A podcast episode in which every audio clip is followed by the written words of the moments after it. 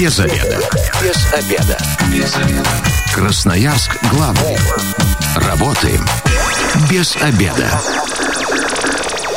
Пришло время для программы «Без обеда». Добрый день. Сегодня у микрофона Наталья Бондаренко, председатель общественного движения «Народный контроль в сфере ЖКХ» Роман Казаков. Здравствуйте, Роман. Здравствуйте. А, ну и мы э, такую некую прямую линию да, сегодня объявляем. А, Все, что касается жилищно-коммунального хозяйства, дозванивайтесь, задавайте свои вопросы. 219 11 10. Но пока мы ждем звонка. Роман, а, вообще, э, как э, ситуация поменялась вот за последний месяц? Характер звонков уменьшился, увеличился и на что направлены? Ну, давайте так погадаю немножечко, отопление. Отопление, отопление, безусловно. Э, граждане не увидели то, что им обещали в платежных документах, и во многом даже те э, цифры в платежках, которые они получили, они э, даже те опасения, которые были ими высказаны, они во многом даже превзошли.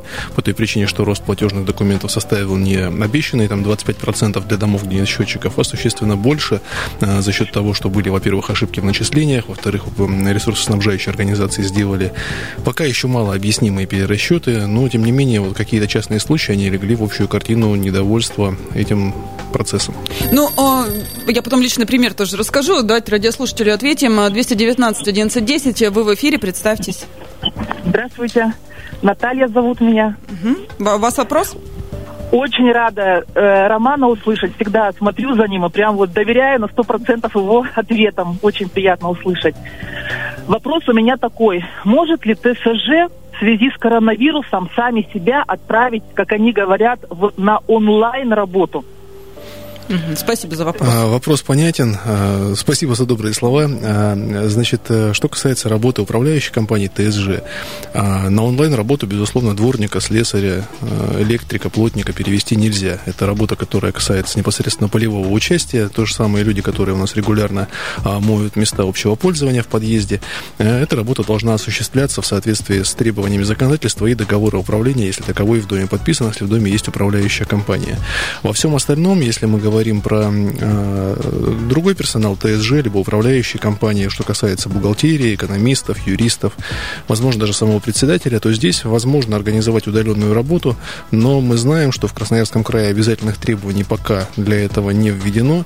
Московская, то есть в Москве, понятно, там 30% персонала необходимо было перевести на удаленку, у нас пока таких обязательных требований нет, но и по этой причине, то есть и действия здесь ТСЖ, они такие очень условные. 219 11 10, дозванивайтесь, задавайте свои вопросы. Я вот пока лично примере скажу, да, э, родители в октябре получили вместо там около 4 тысяч, 6 с чем-то, и плюс еще и квитанции стали раздельные. А, они ни сном, ни духом о том, что их, оказывается, перевели, опять вот это вот начинается на оплату напрямую. Что делать вот в таких случаях, когда а, в раз и какие-то суммы баснословные пришли, и еще и разделили, а жильцы оказались не в курсе? А, во-первых, нужно разобраться в природе начисления, которое было проведено управляющей или ресурсоснабжающей организацией. А, после того, как разобрались, уже принимать решение об оплате. Что касается конкретно данного примера, а, переход на прямые договоры с ресурсоснабжающей организацией, как правило, производится по решению общего собрания собственников, то есть должно было быть общее собрание, в котором должна была быть зафиксирована дата, с которой эм, дом переходит на прямые договоры с ресурсоснабжающей организацией. Если эта дата была 1 октября, ну, значит, там с 1 октября перешли. Если 1 сентября, то с 1 сентября. И вторая часть, а, что касается увеличения размера платы, а, оно имело место в тех многоквартирных домах, где нет общедомовых приборов учета, либо они есть, но не введены в эксплуатацию. Это, это увеличение размера платы составило 25%. А, тут важно понимать следующий пример. Вот э, банально на цифрах. Мы э, имеем плату за тепловую энергию а, в, в, в размере, утвержденном на один год. Ну, допустим, это 9 тысяч рублей. Раньше мы эти 9 тысяч рублей размазывали на 12 месяцев. Получалось а, по 750 рублей в месяц. Сейчас мы с 1 сентября перешли на оплату в течение 9 месяцев вместо 12. Теперь уже на 9 месяцев размазываются те же самые условные 9 тысяч рублей. Получилось, что мы 8 месяцев, включая октябрь, с января по октябрь, ой, включая август, с января по август оплачивали по 750 рублей, а сентябрь, октябрь, ноябрь, декабрь оплачиваем по 1000. Итоге, в итоге по году у нас получилось 1000 рублей переплата относительно того, что положено. Вот эту переплату нам должны будут вернуть. То есть фактически месячный платеж, а, который мы переплатим за вот эти 4 месяца, нам должны будут вернуть до 1 а, апреля следующего года. То есть э, и в домах, где есть счетчик, и в домах, где счетчика нет, до 1 апреля следующего года должен быть проведен перерасчет платы за тепловую энергию, и за этим необходимо проследить. Вот это очень важный момент, потому что многие э, и все так воспринимают, да, вроде как мы перешли на новую систему оплаты, перерасчеты закончились. Нам же все это говорили, нам же это обещали. Но, тем не менее, Э, в следующем году, в первом квартале, мы еще можем получить какие-то цифры как в плюс, так и в минус. Мы точно получим перерасчет. И те дома, где счетчиков нет, э, у них это будет первый перерасчет за все время существования. И те дома, где счетчики есть. Там, где счетчики есть, перерасчет будет за 8 месяцев а, прошедших, когда мы платили по 1,12 по старой системе оплаты на отопление. А, в тех домах, где счетчиков нет, перерасчет будет за 4 месяца этого года, то есть за сентябрь, октябрь, ноябрь и декабрь. За тот период, когда у нас переплата сформировалась. В дальнейшем в 2021 году уже и те, у кого счетчики есть, и те, у кого счетчиков нет, в течение лета будут получать нулевые платежки. То есть июнь, июль, август будет ноль. А, соответственно, там, где счетчики есть, в зависимости от температуры на улице, все оставшиеся месяцы года будет цифра плавать. Там, где счетчиков нет, она будет фиксированная, и, соответственно, по году получится ровно та же сумма, что была всегда. 219 1110, телефон прямого эфира, дозванивайтесь, задавайте свои вопросы, касающиеся ЖКХ. А, вы вот э, немножечко обмолвились о том, что ошибки допускают при э, расчете. Как так получилось? Мы считаем, но это же не первый раз мы считаем. Откуда вдруг ошибки? Ну, фактор исполнителя всегда имеет место, безусловно. Я просто вижу по обращениям в наши приемные, по вопросам, которые у нас были на семинарах, когда мы их еще проводили вот до обострения эпидемиологической обстановки. Просто ресурсоснабжающая организация не, не так учитывает показания общедомовых приборов учета, как должна была бы их учесть, во-первых. А во-вторых, проводит перерасчеты, которые не имеют никаких оснований. Ну, допустим, у нас было обращение, по-моему, это был Гастелло 29 дом. А, это дом уже аварийный, двухэтажный. А, в доме вдруг внезапно был составлен составлен акт о том, что материал стен изменился. А, и, соответственно, тот норматив, который применялся ранее, теперь применяться не может. И за полтора года, пока ресурсоснабжающая организация выставляет платежи за тепловую энергию, был проведен перерасчет, то есть людям доначислили плату за тепловую энергию.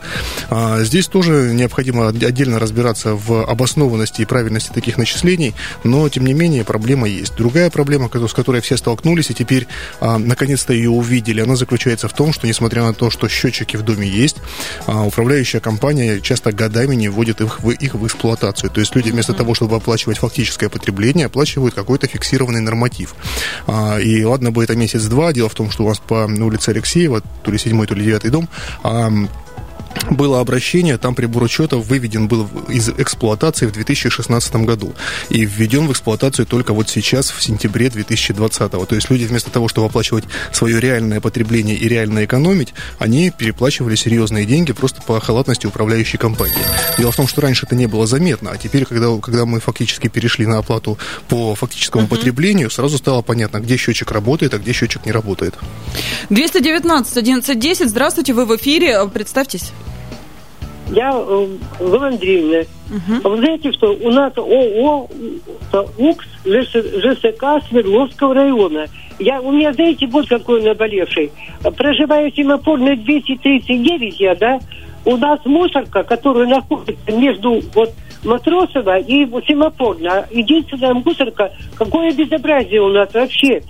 Значит, мусор э, очень э, плохо убирается. Приходят машины, дворники отсутствуют. И мы ходим, тут детская площадка. Ведь этот мусор разбрасывается ветром. У нас тут какая-то труба.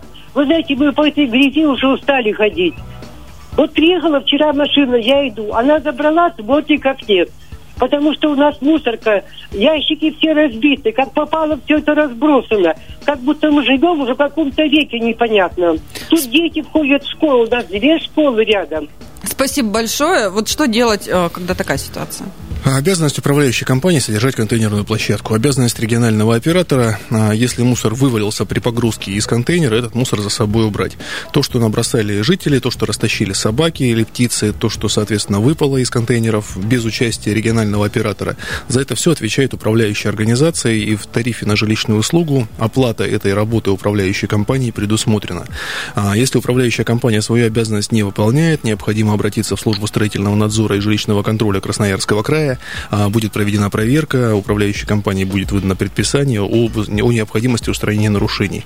Параллельно, если на площадке появились крысы, а, в этом случае необходимо обратиться уже в Роспотребнадзор.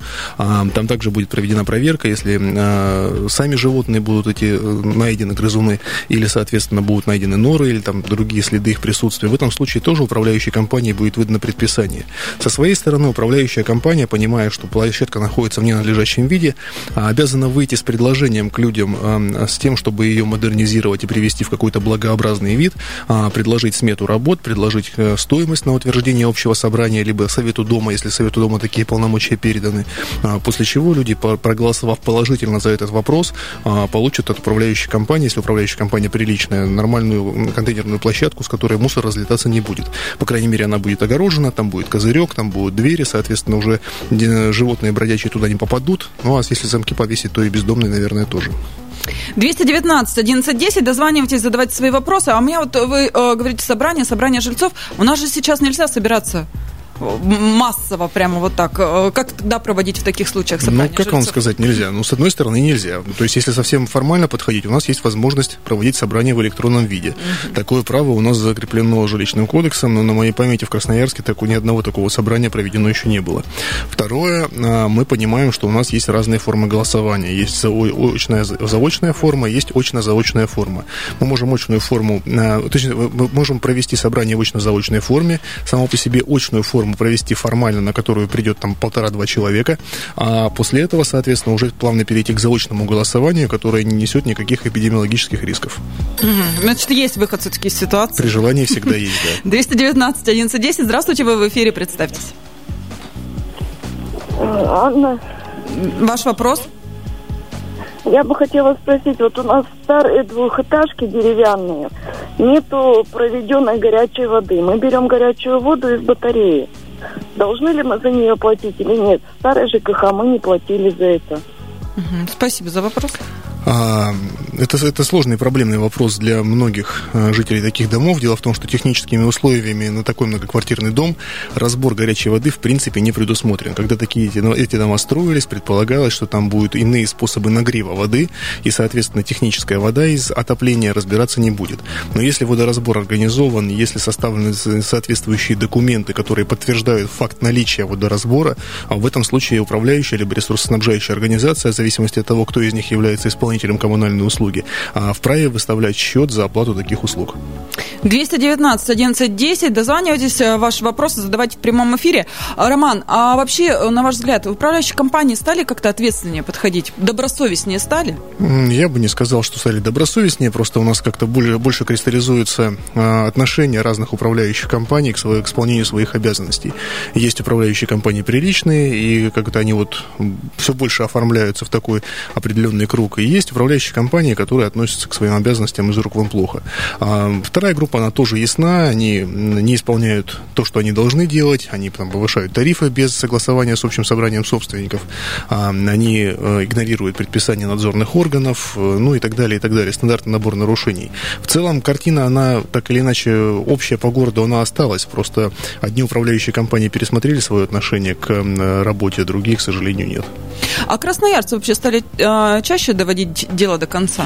Да, э, граждане действительно, мы просто всего того, что работаем с 2013 года, имеем возможность в режиме реального времени наблюдать э, уровень грамотности жителей города в вопросах жилищно-коммунального хозяйства. Если э, там 12 там 13 год еще более-менее у всех были скорее эмоциональные и такие шапкозакидательские настроения по отношению к управлению своим домом, то с годами то есть все меняется, и сейчас мы видим, что уже даже те вопросы, которые возникают, и у нас приемные, которые задают вопросы, и те вопросы, которые мы слышим на семинарах, они уже предельно а, конкретного, ну, такого рабочего характера. И я понимаю, что раньше мы эти вопросы даже в теории услышать не могли, потому что это часто область такая специальных знаний. Теперь это совершенно обычная, обычная история для председателя Совета Дома, например, поинтересоваться тем, что делать, если в дом поступает коммунальный ресурс некондиционного качества, отличающихся от технических параметров, записанных в технических условиях, и каким образом взыскать неустойку с ресурсоснабжающей организации и получить перерасчет. Ух ты, уже выше пошли, уже не управляшки даже, а уже ресурсоснабжающие Конечно, да, то есть мы понимаем, что грамотность серьезно выросла, и готовность отстаивать свои права тоже, потому что раньше всего того, что была эмоциональная эмоциональная реакция. Часто у людей руки опускались, когда они ну, натыкались на первое препятствие, и, соответственно, на этом все заканчивалось. Теперь подход такой спокойный, методичный, в результате этого и до конца многие дела доводят сильно быстрее. Но мне кажется, и управляющие компании в, этом, в этой ситуации даже до судов иногда не доводят, предпочитают решать все на месте. Именно сразу. так, именно так, понимаю, что в суде в конечном счете будет дороже. Красноярск главный. Консультации по любым вопросам. Бесплатно. Без заведа. Возвращаемся в студию программы «Без обеда». Напоминаю, что сегодня у микрофона Наталья Бондаренко. В гостях у меня председатель общественного движения «Народный контроль» в сфере ЖКХ Роман Казаков. 219 11 10. Мы сегодня устраиваем некую такую прямую линию. Если есть вопросы, касающиеся, касающиеся ЖКХ, дозванивайтесь, задавайте их. Роман обязательно ответит. Ну вот, как первую часть программы, мне кажется, иде- идеально все прошло. Все получили ответ на свои вопросы. А у меня, пока красноярцы дозваниваются, формулируют свои запросы, вопрос следующий. Капитальный ремонт, как оцениваете? В этом году мы... До этого у нас были провальные годы, да, все открыто говорили. В этом году мы как-то получше справились. Красноярск в целом. Я думаю, что примерно так же. Ни, никаких прорывов у нас не случилось. И более того, даже там те конкурсы, которые были проведены на какие-то астрономические суммы, больше 5 миллиардов рублей, когда расторговали лоты примерно на 3 года, их благополучно отменили. И по этой причине, то есть там подрядные организации, которые должны были заняться этими работами вот уже буквально буквально там весной и летом этого года, они этого не сделали, и в итоге сроки, конечно, будут тоже сорваны, и сама, сама по себе реализация программы капитального ремонта, она будет э, так же, как и предыдущие годы, под вопросом. А вот эти вот самые астрономические суммы, которые у нас э, копились на счете фонда капремонта, они как лежат, так и лежат. То есть там, ну, если раньше было 10 миллиардов, то сейчас, наверное, там в районе 8,5. Легче-то от этого не стало. Но а почему тогда молчат? Первые-то годы, когда капремонт запускался и когда не справлялись, об этом говорили чуть ли не из каждого утюга. Что у нас сейчас произошло? Почему люди-то молчать стали? Ну, Все уже устали, надоело. Сколько можно говорить об одном и том же? Мы же понимаем, что, то есть, ну, да, действительно, подрядные организации срывают сроки. Есть такая проблема? Есть. А, много подрядчиков ушли. А, кто-то по естественным причинам в результате банкротства, кто-то по а, причинам уголовного преследования, кто-то, соответственно, просто передумал этим рынком заниматься. То есть, ну, наверное, качество подрядных организаций, которые на рынке участвуют, оно стало, может быть, чуть получше. Но на общей картине реализации программы капремонта и в городе, и в крае это э, как-то заметно не сказалось. 219 1110. Здравствуйте, вы в эфире, представьтесь. Здравствуйте, подскажите, Николай. Угу. Подскажите, дом в 2019 году сдался и местами провалился асфальт. Это кто должен восстанавливать? Спасибо за вопрос. Ну, это, кстати, непростой вопрос. Дело в том, что есть очевидный ответ, что вроде как за придомовую территорию отвечает управляющая компания. Но вообще-то у данного многоквартирного дома есть гарантийные обязательства застройщика. Застройщик в течение пяти лет обязан все, все недоделки, которые будут выявлены в течение пяти лет, восстановить за свой счет. И здесь очень важно а, разобраться, что это должны делать именно представители застройщика и застройщик за свой счет, а не управляющая компания за счет денег жителей. У нас просто общая практика по городу сложилась. И, кстати, наш город тут от всей страны не сильно отличается. Когда а, застройщики передают управляющим компаниям многоквартирные дома а, при условии, что управляющая компания не будет предъявлять претензий по гарантийным обязательствам. Ну, то есть мы вам дом отдаем, а вы с нас по гарантии не спрашиваете. А, вот чтобы это не случилось, во-первых, необходимо обратиться в управляющую компанию, чтобы они написали претензию застройщику о том, что необходимо восстановить общее имущество, которое повредилось, потому что по нему до сих пор есть гарантийные обязательства. Ну а если управляющая компания в сговоре с застройщиком и не хочет э, подобные действия осуществлять, в этом, в этом плане управляющая компания приоритетного эксклюзивного права не имеет. То есть э, с тем же самым требованием может обратиться в любой собственник к застройщику. Если будет отказано, то уже в суде заставить застройщика все опять же за свой счет переделать. 219 11 10, телефон прямого эфира, дозванивайтесь, задавайте свои вопросы. Ну, то есть главное не опускать руки. Если вам где-то что-то отказали, идите дальше. Конечно, в конечном счете всегда управу. через суд можно этот вопрос вопрос решить, потому что судебная практика, она сугубо положительная, еще ни у одного застройщика, если а, правильно свою а, последовательность действий выстраивать не получилось, а, отвертеться от исполнения своих обязательств. А, Роман, а вообще как ситуация в городе со сменой управляющих компаний? Чаще стали менять или наоборот успокоились, уже вроде как все устаканилось? Чаще, чаще и чем дальше, тем больше. И это правильно, потому что должен быть рынок в конечном счете для управляющей компании. Единственным серьезным стимулом для того, чтобы повышать качество своей работы, является во многом угроза того, что клиенты, то есть жители многоквартирных домов, от них просто уйдут.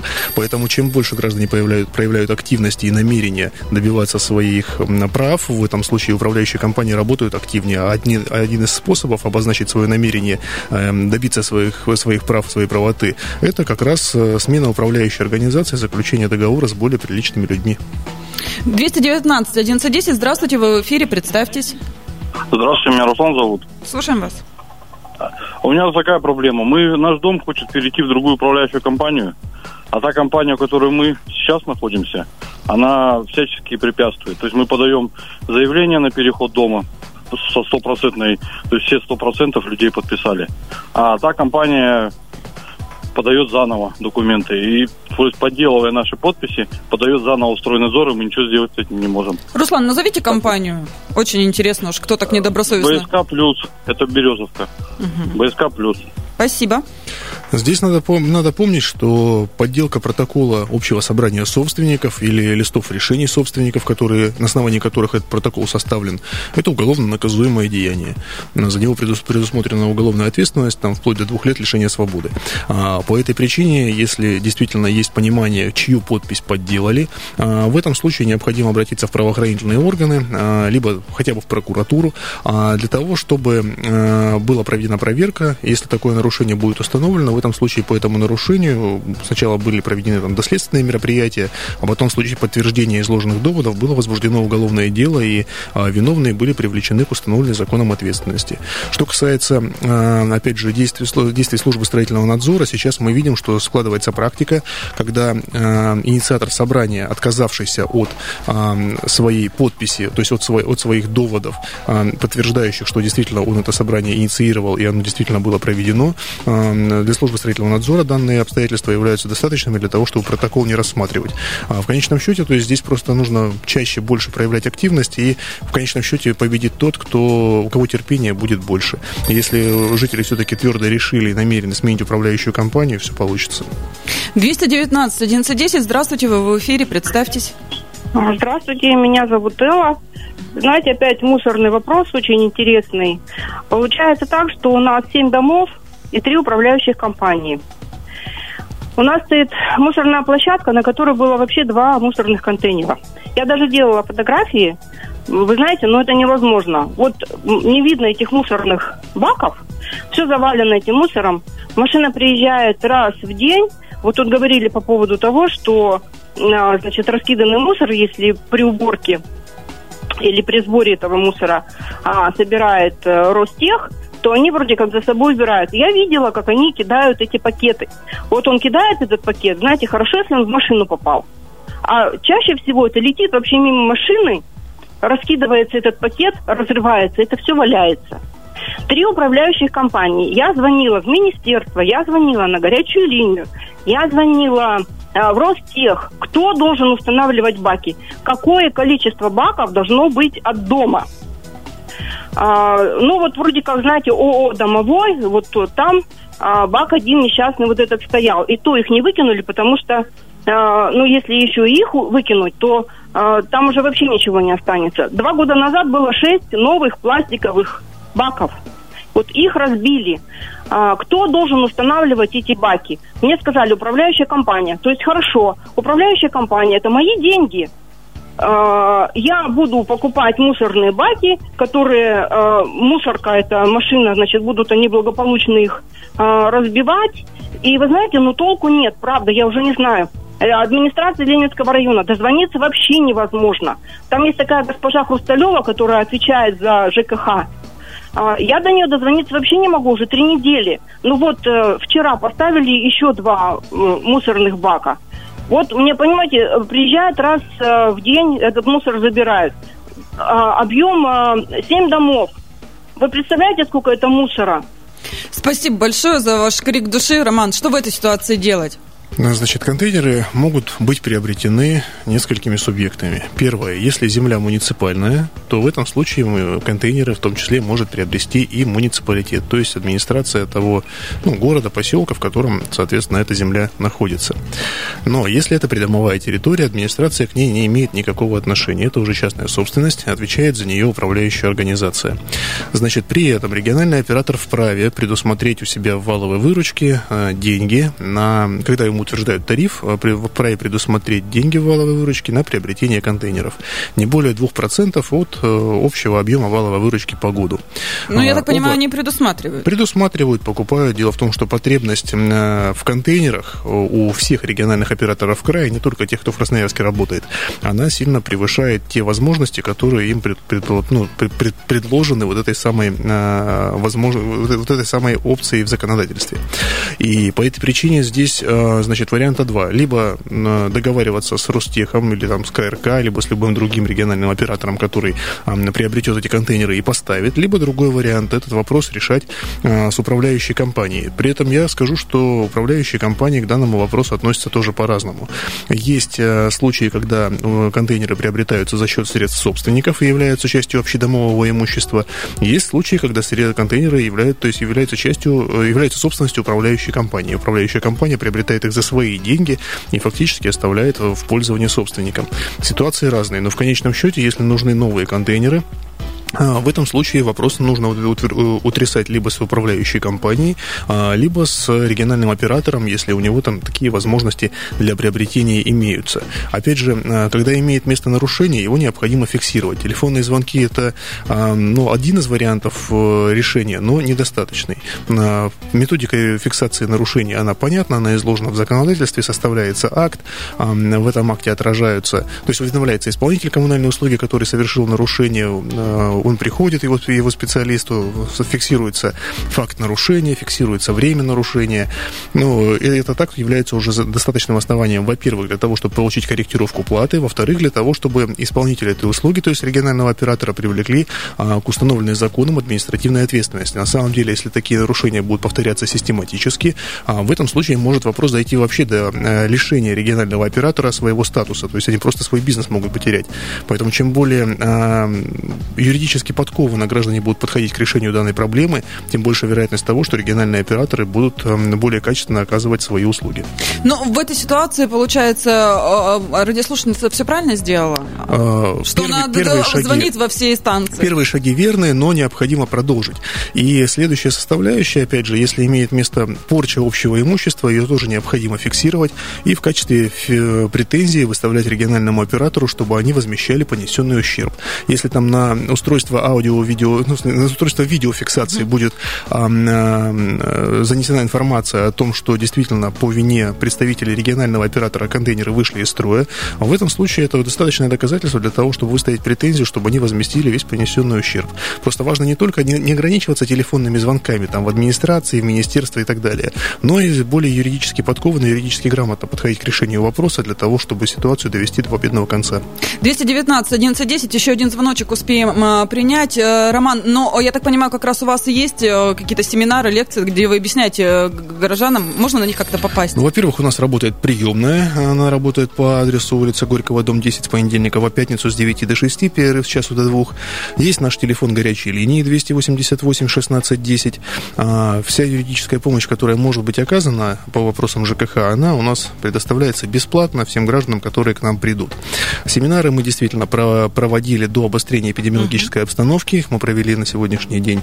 А, три семинара успели провести. А, теперь мы их проводим в дистанционном формате, поэтому в пабликах в социальных сетях можно наши вебинары, видеолекции посмотреть а, по нашей организации. Это все будет в дистанционном формате доступно. Если есть интернет, пожалуйста, присоединяйтесь. Так же удобнее даже. Еще в любом да. месте, в любое время посмотрел. 219 1110 заключительный на сегодня звонок. Спасибо, что дождались. Представьтесь. Здравствуйте. Руслан зовут uh-huh. меня. Меня вот про частный сектор интересуют мусорные контейнеры. Вот как заключается договор вот с мусорными компаниями? Просто вот у меня дом зарегистрирован месяц назад, только на баланс поставили. Ну, зарегистрировали дом, там все это. А за мусор мне считают уже целый год, получается. Они говорят, ты же светом пользуешься, вот и за мусор платите тогда. Угу. Вот как это происходит? И еще вот такой вопросик. Есть ли санитарные нормы по выставлению вот этих баков? Вот частный сектор, там улочки узенькие у нас. Угу. Спасибо за вопрос, Руслан. А, что касается оплаты, обязанность по оплате коммунальных услуг наступает с момента возникновения права собственности на объект, ну, в данном случае, недвижимости. А, до момента возникновения права собственности оплата выставляться не должна. Здесь необходимо просто в адрес регионального оператора направить претензию с требованием провести корректировку платы а, в соответствии, ну, и к этой претензии приложить правоустанавливающие документы, соответственно, хотя бы выписку из реестра прав недвижимости. И, соответственно, по, по этому документу просто потребовать корректировку корректировку платы. Что касается санитарных норм, они действительно есть, просто в частном секторе не всегда есть возможность их соблюдать. Дело в том, что организация контейнерных площадок, она действительно предполагает определенную удаленность от домов, там не менее 20, не, не ближе, чем 20 метров они должны находиться, но просто учитывая плотность застройки, не всегда удается эти нормы соблюдать, поэтому всегда приходится договариваться между собой и находить какое-то компромиссное решение, чтобы было и недалеко, чтобы всем, всем грубо говоря, там поселкам, либо СНТ а, не ходить на окраину. А, и, соответственно, не совсем совсем близко, чтобы не, не впритык к окнам было. Поэтому тут помимо санитарных норм есть еще и банальные такие жилищные вопросы, которые приходится урегулировать самостоятельно. Спасибо большое. Время программы наше к концу подошло. Роман, ну, как всегда, э, всех удовлетворили, всем все рассказали. Председатель общественного движения «Народный контроль ЖКХ» Роман Казаков. Мы обязательно еще устроим в программе «Без обеда» такие прямые линии. С вами была также Наталья Бондаренко. Завтра в программе «Без обеда» обсудим, как выйти из долговой ямы. Если вы, как и мы, провели этот обеденный перерыв без обеда, не забывайте без обеда, зато в курсе. Без обеда.